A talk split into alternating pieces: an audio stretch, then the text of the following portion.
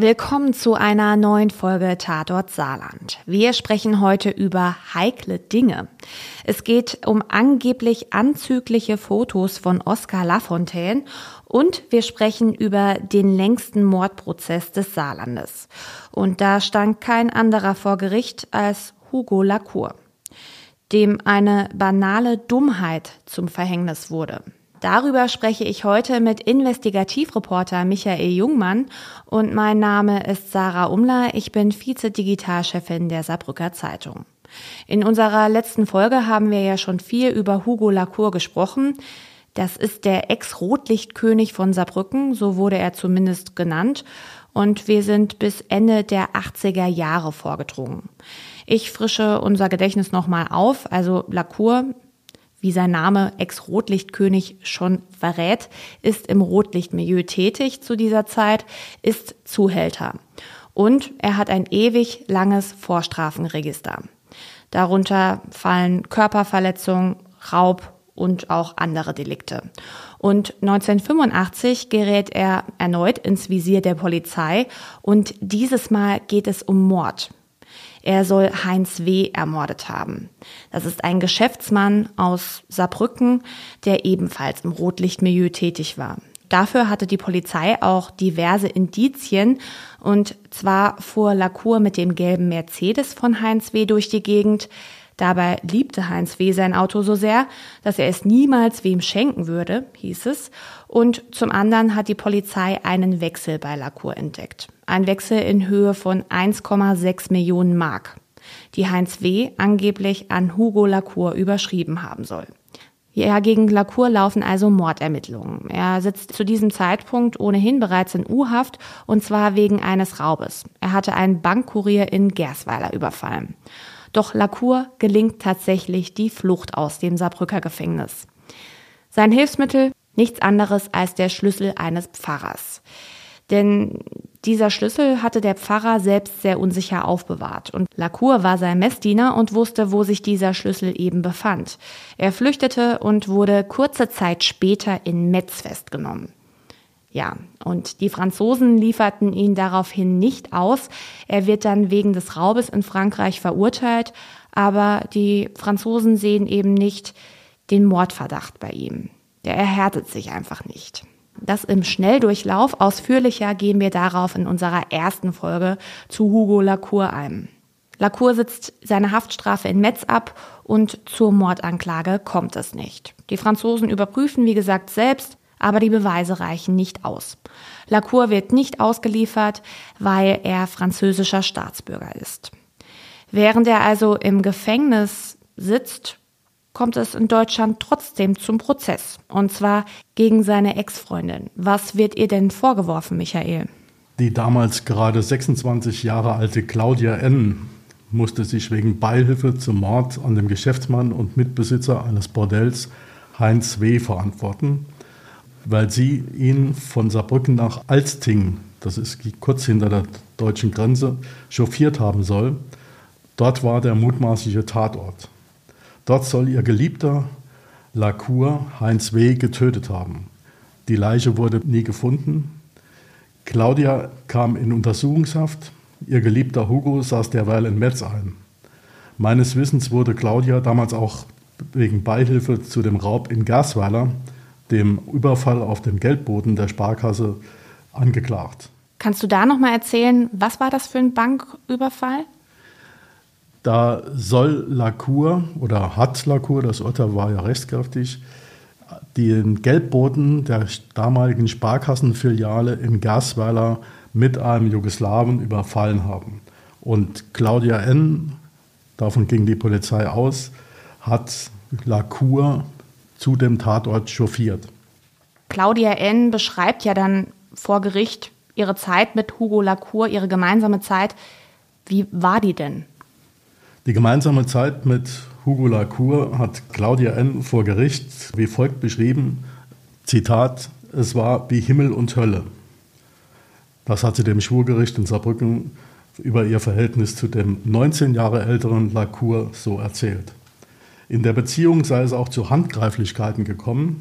Andere Zeugen berichteten, die junge Frau sei abhängig gewesen von Hugo Lacour. Der habe es verstanden, Frauen in Situationen zu bringen, in denen sie zu Handlungen neigten, die mit gesundem Menschenverstand nicht nachvollziehbar waren. Okay, er kann also Leute gut manipulieren. Etwa zur mutmaßlichen Beihilfe zum Mord, weshalb sie ja vor Gericht stand. Wie lautet denn da das Urteil? Freispruch wegen Beihilfe zum Mord an Heinz W. Schuldig der Beihilfe zum Raub in Gasweiler. Wieso? Der damaligen Vorsitzenden des Schwurgerichts reichten offensichtlich die Indizien nicht aus, dass Claudia N. an dem Mord beteiligt gewesen sein soll. Sie hatte aber eingeräumt, dass sie Heinz W. nach Alsting gefahren hatte und schuldig der Beihilfe zum Raub in Gasweiler, weil sie auch da Chauffeurin war und zum Tatort gefahren ist. Also einmal wird ihr zum Verhängnis, dass sie Chauffeurin spielt, zum anderen bei dem Mordprozess beziehungsweise bei der Anklage zur Beihilfe wegen Mordes, da kann man ihr das dann nicht nachweisen, dass das tatsächlich Beihilfe zum Mord ist, dass sie den Heinz W. chauffiert. Das unterstellt ja, dass sie wusste, dass er umgebracht werden sollte. Ach so, okay. Lacour sitzt also im Gefängnis und sorgt dennoch für neue Schlagzeilen. Er droht, mit Menschen in Deutschland abrechnen zu wollen. Abrechnen, dieses Wort hast du selbst früher geschrieben in deinen Artikeln. Lacour hat nämlich angeblich Verbindung zur saarländischen Landesregierung. Wir sind jetzt am Beginn der saarländischen Rotlichtaffäre, in der immer wieder der Name Oskar Lafontaine fiel.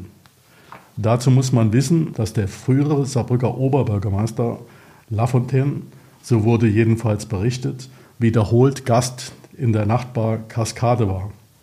Dort galt Hugo Lacour als der Chef. Und Jahre später deutete Lacour immer wieder an, er sei im Besitz von kompromittierenden Fotos mit dem damaligen SPD-Politiker, der 1985 Ministerpräsident des Saarlandes wurde.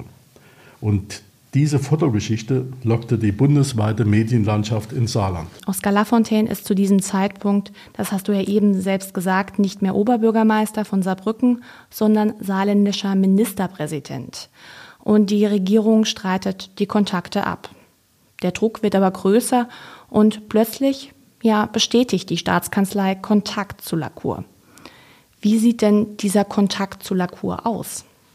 Hugo Lacour hatte sich immer wieder, auch aus seinem Exil im französischen Gefängnis heraus, bester Kontakte zur Politprominenz gerühmt und angebliche Enthüllungen über CDU und SPD-Größen angekündigt. Lafontaine bezeichnete er als seinen Dudesfreund und Reinhard Klimt, damals SPD-Fraktionschef, antwortete dem Zitat lieben Hugo auf ein Schreiben. Hugo wollte, dass ihm Reststrafen erlassen und die Ermittlungen in Sachen W eingestellt werden. Er hatte damit keinen Erfolg. Es wurde auch bestätigt, dass ein Privatleibwächter Lafontaines im Auftrag der Staatskanzlei über die Grenze nach Frankreich geschickt wurde, um Lacour dort als Freigänger zu treffen. Der Mann sollte angeblich erkunden, ob Lacour kompromittierendes Material über Lafontaine hatte. Noch einmal zum besseren Verständnis. Die Saarbrücker Regierungszentrale schickte einen Gesandten über die Grenze ins Exil zu einem Berufsverbrecher, der aus dem Saarbrücker Knast geflüchtet war und wegen Mordes mit internationalem Haftbefehl gesucht wurde. Das klingt ja wirklich unglaublich. Also du sagst ja, Hugo Lacour war ja definitiv zu diesem Zeitpunkt bereits mehrfach vorbestraft, wurde wegen Mordes gesucht. Hatte das denn ein Nachspiel für die Politik? In der Landespolitik und auch bundesweit schlugen damals die Wellen in dieser Rotlichtaffäre sehr hoch. Der Landtag beschäftigte sich mit dem Thema. Lafontaine kam in Rechtfertigungsnot, geriet auch etwas unter Druck. Lafontaine behauptete dann in einer Landtagsdebatte, die Exkursion seines Leibwächters zu Lacour sei ohne sein Wissen geschehen. Der Leibwächter soll aber sogar eine Dienstreise angemeldet haben. Die Geschichte hatte also sehr wohl Skandalpotenzial. Nicht nur im Rotlichtmilieu sorgt Lacour also für Aufsehen, sondern auch in der Politik. Lacour sitzt seine Haft in Metz ab. Im Mai 1993 wird er entlassen. In Frankreich ist er ab diesem Zeitpunkt ein freier Mann, weil die Mordanklage ja nicht in Frankreich gegen ihn erhoben wurde. Und dann plötzlich begeht er einen Fehler. Was tut denn Lacour? In Frankreich konnte er sich nach seiner Entlassung aus dem Metzer Gefängnis frei bewegen. An der grünen Grenze spielt er, so wurde berichtet, wiederholt Katz und Maus mit der saarländischen Polizei. Er soll auf der deutschen Seite kurz aufgetaucht sein. Kaum war die Polizei auf seiner Spur, setzte er sich über die unbewachte Grenze, etwa in Güdingen oder Großrosseln, wieder ab.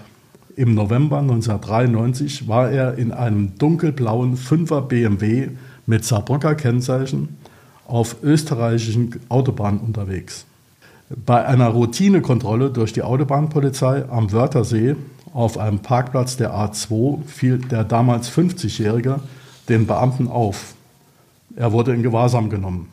Das ist ja wirklich fatal, dass er bei einer Routinekontrolle aufgefallen ist. Wieso ist er denn aufgefallen? Weil er den Beamten gegenüber so freundlich und so nett war. Okay, das klingt kurios. Kannst du das ausführen? Er hat sich halt zuvorkommend gegenüber den Polizisten verhalten, die offenbar damals äh, andere Reaktionen von Kontrollierten gewöhnt waren. Und die österreichischen Gendarme fütterten den Fahndungscomputer mit den Daten des freundlichen Franzosen. Dann war schnell klar, es existiert ein internationaler Haftbefehl wegen Mordverdachts im Fall W. Die deutsche Justiz hatte Lacour ausgeschrieben, deshalb wurde er umgehend festgenommen und nach Klagenfurt in das Gefangenenhaus, wie die Österreicher sagen, verbracht. Ihm drohte die sofortige Auslieferung nach Deutschland. Das sollte aber dann noch etwas dauern. Lacour wird jetzt wegen Brandstiftung in Österreich angeklagt. Du warst in Klagenfurt vor Ort beim Prozess. Was war denn da los? Offenbar, um seine Auslieferung an die deutsche Justiz zu verhindern oder zu verzögern, gestand Lacour plötzlich eine Brandstiftung. Demnach will er 1985 angeblich im Auftrag eines Barbesitzers dessen Etablissement angesteckt haben. Er wurde deshalb in Klagenfurt angeklagt. Ich habe den Prozess beobachtet und darüber berichtet. Die Kuriositäten gehen also weiter. Jetzt gibt es sogar falsche Geständnisse. Hm, wie verlief denn der Prozess sonst?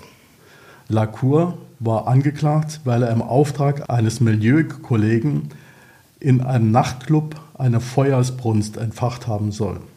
Dem Richter stellte sich Lacour damals als selbstständiger Arbeiter vor. Die Anklage gegen ihn basierte übrigens auf Geständnissen, die er aber widerrufen hatte. Vor Gericht räumte er freimütig ein, gelogen zu haben. Und er offenbarte dem Richter, der hieß Hubertus Hofer, wörtlich, Wissen Sie, Herr Richter, wer viel lügt, weiß nicht mehr, was er lügt. Sein damaliger Verteidiger versuchte zu erklären, warum Lacour falsche Geständnisse abgelegt hatte. Der Grund war demnach damals der internationale Haftbefehl wegen Mordes an Heinz W. und wörtlich die seltsamen Verhältnisse bei der saarländischen Justiz. Der Anwalt erklärte, im Saarland werde sein Mandant verfolgt, weil ansonsten befürchtet werde, dass peinliche Sachen über Politprominenz ans Tageslicht kommen könnten. Diese Brandstiftung hat Lacour also nicht begangen?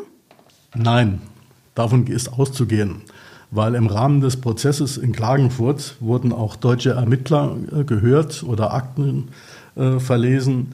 Demnach war Hugo Lacour zu dem Tatzeitpunkt, als dieses äh, Etablissement brannte, vermutlich in Saarbrücken bei der Polizei zu einer Vernehmung. Wie ging denn dann der Prozess in Klagenfurt aus? Hugo Lacour wurde nach knapp vierstündiger Verhandlung vom Vorwurf der Brandstiftung freigesprochen. Der Richter verurteilte ihn aber wegen Verleumdung des Barbesitzers, von dem er ja behauptet hatte, den Auftrag zur Feuersbrunst erhalten zu haben. Zehn Monate Gefängnis lautete das Urteil. Die Auslieferung nach Deutschland war damit nur noch aufgeschoben.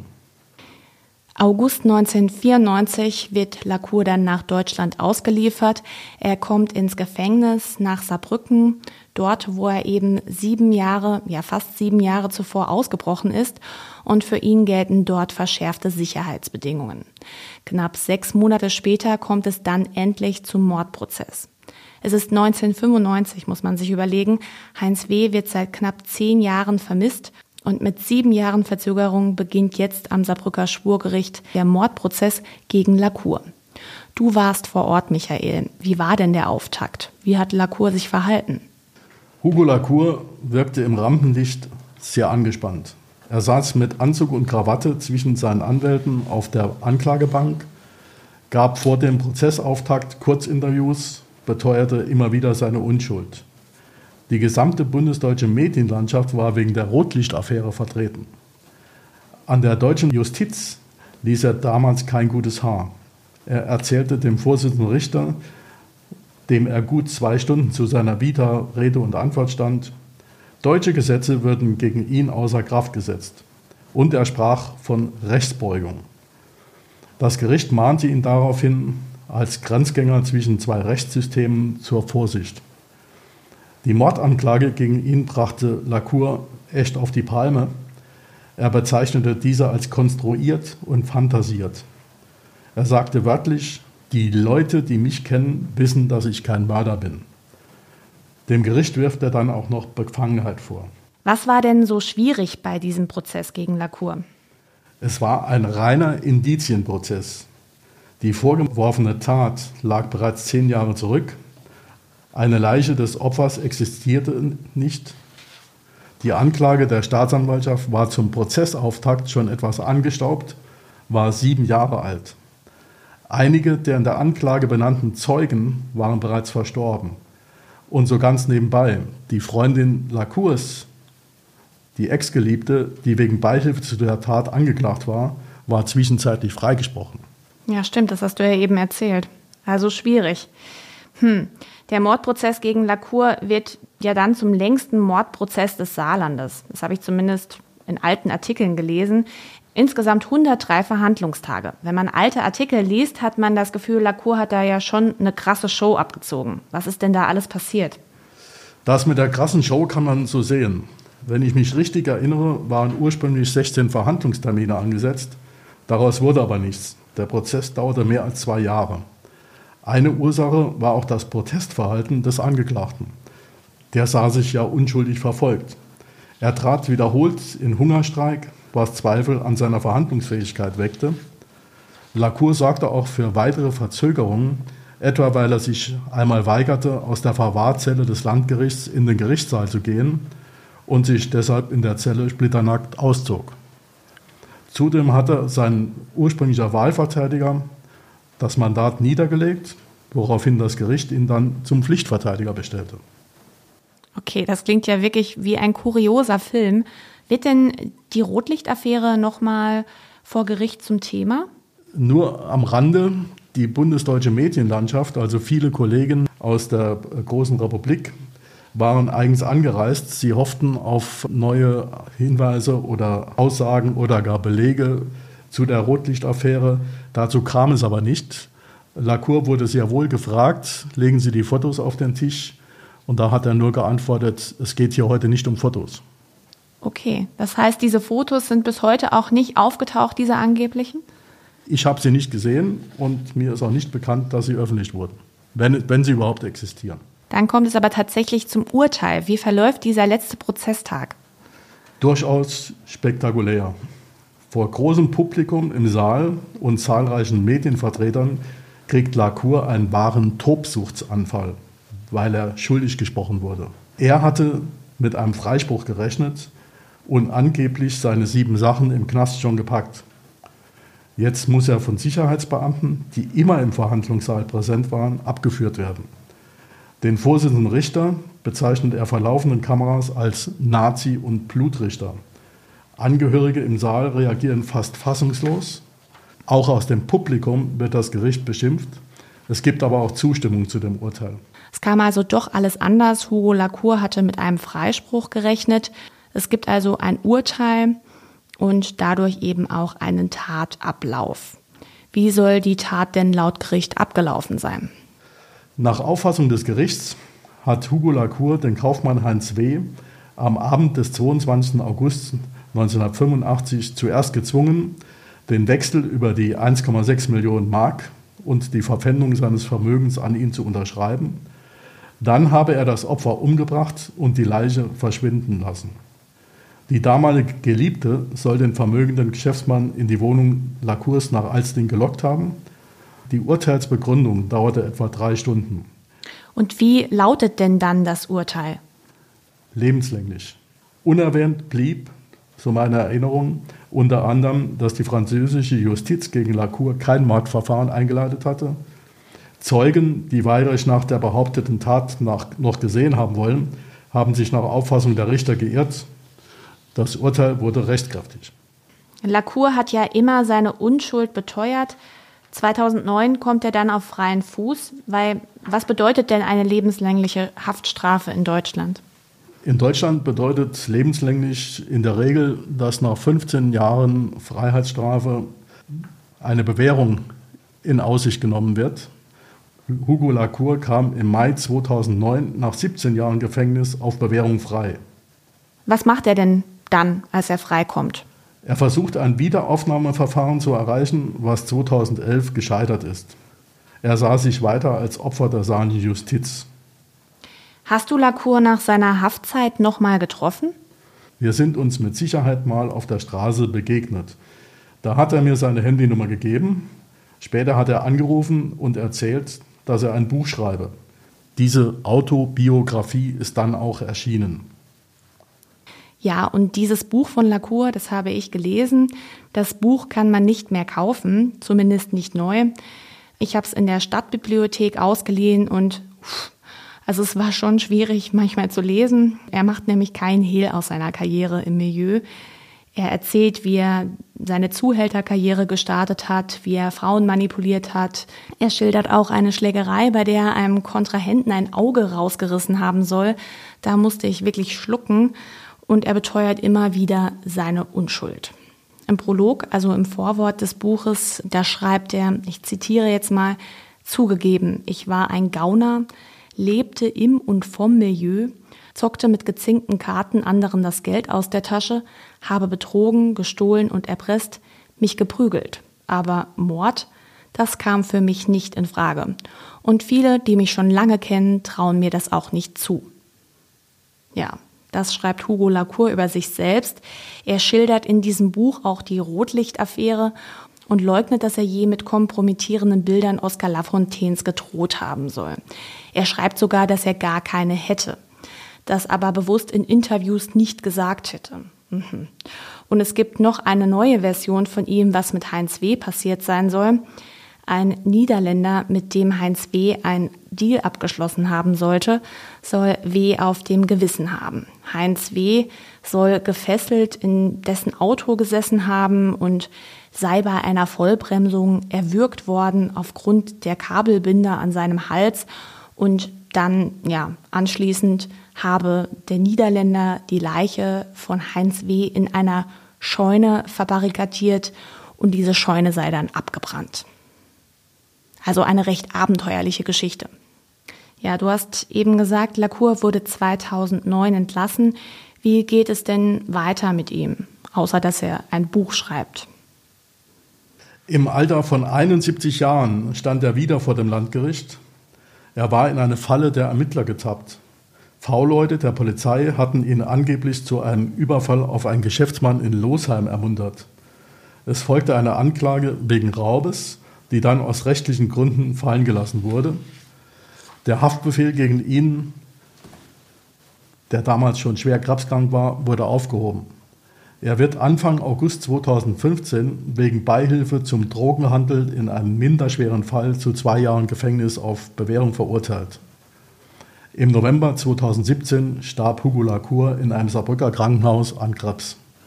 Also er ist bis zum Ende seiner Tage tatsächlich immer wieder straffällig geworden. Straffällig und auffällig. Kannst du noch mal zusammenfassen, was der Kern dieser Geschichte überhaupt ist? Gerne. Das Fazit aus meiner persönlichen Sicht. Ein bekannter Berufsverbrecher, der als König des Saarbrücker Rotlichtmilieus galt, mit Kontakten in die Politik und jahrzehntelanger Hafterfahrung, wird in einem Mordfall ohne Leiche schuldig gesprochen. Bei dem einen oder anderen bleiben sicher Zweifel. Lacour hat immer wieder seine Unschuld beteuert, war aber auch wirklich kein Unschuldslamm. Hattest du denn selbst Zweifel? Gelegentlich schon, aber das Urteil wurde rechtskräftig. Und dann hast du auch die Auffassung gehabt, dass er tatsächlich diesen Mord begangen hat? Ich bin Journalist und kein Richter. Wir haben ja wirklich viel über Hugo Lacour gehört und auch über diese Rotlichtaffäre. Kannst du da nochmal sagen, hat es irgendwelche Konsequenzen gehabt? Konsequenzen der Politik sind mir außer der ein oder anderen Landtagsdebatte ebenso wenig bekannt wie die angeblich kompromittierenden Fotos. Wenn sie tatsächlich existieren, wurden sie bis heute nicht öffentlich. Ja, und Lacour schrieb ja selbst in seinem Buch, dass er gar keine Bilder hätte. Wird denn heute noch über diese Rotlichtaffäre gesprochen? Gelegentlich fragen mich Kollegen aus anderen Bundesländern, was es denn Neues aus dem Saarbrücker Rotlicht gibt. Ich kann Ihnen da leider nicht weiterhelfen. Hugo Lacour, eine Persönlichkeit des Rotlichtmilieus, die bundesweit für Schlagzeilen sorgte. Vielen Dank, dass du, Michael, heute über diesen Charakter mit mir gesprochen hast. Falls Sie, liebe Hörerinnen und Hörer, noch mehr über diesen Menschen Lacour lesen möchten, schauen Sie in der SZ News App oder auf unserer Webseite der Saarbrücker Zeitung vorbei. Dort haben wir eine Chronologie zum Fall Lacour für Sie und auch einige Bilder von damals. Und wenn Sie Anregungen, Themenvorschläge, Wünsche haben, dann melden Sie sich doch per Mail an uns tatortsaarland.sz-sb.de. Die Mailadresse finden Sie auch in den Show Notes. In zwei Wochen gibt es dann wieder eine neue Folge von Tatort Saarland. Bis dann. Sie wollen wissen, was in Ihrer Region passiert? Entdecken Sie das SZ Plus Angebot auf www.saarbrücker-zeitung.de.